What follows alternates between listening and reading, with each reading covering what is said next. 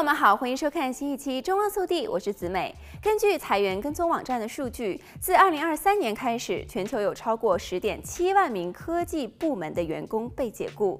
根据数据，2022年1024家科技公司共裁减了15万4336名员工。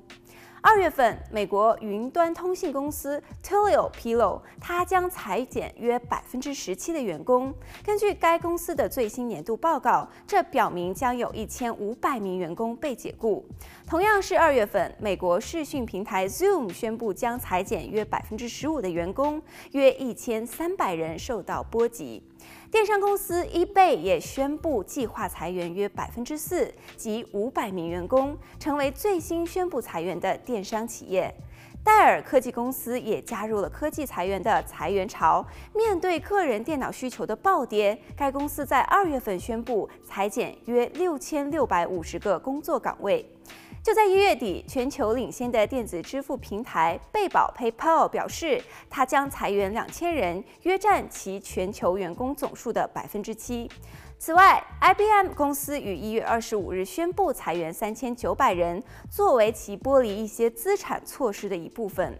同样在一月份，谷歌母公司确认计划在全球范围内裁员一点二万人，而英特尔公司表示正在削减硅谷的数百个工作岗位。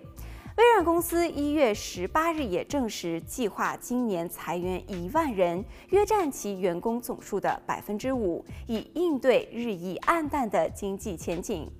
音乐流媒体服务 Spotify 也加入了今年裁员的公司名单。在提交给美国证券交易委员会的一份文件当中，这家流媒体服务机构表示，它正在将其员工人数减少约百分之六，这相当于约五百八十八个职位。并且将承担高达近五千万美元的遣散费。在这样的经济困境下，一些国际大公司行政总裁的薪酬也是在大幅度的削减。从硅谷科企到纽约投资银行，都感受到了这股逆风。苹果首席执行官的年薪在二零二三年将减少百分之四十。根据一月份提交给美国证券交易委员会的文件，他今年的年目标薪酬为四千九百万美元。英特尔首席执行官今年也将减薪百分之二十五。好了，本期节目到这里就结束了，我们下期再见。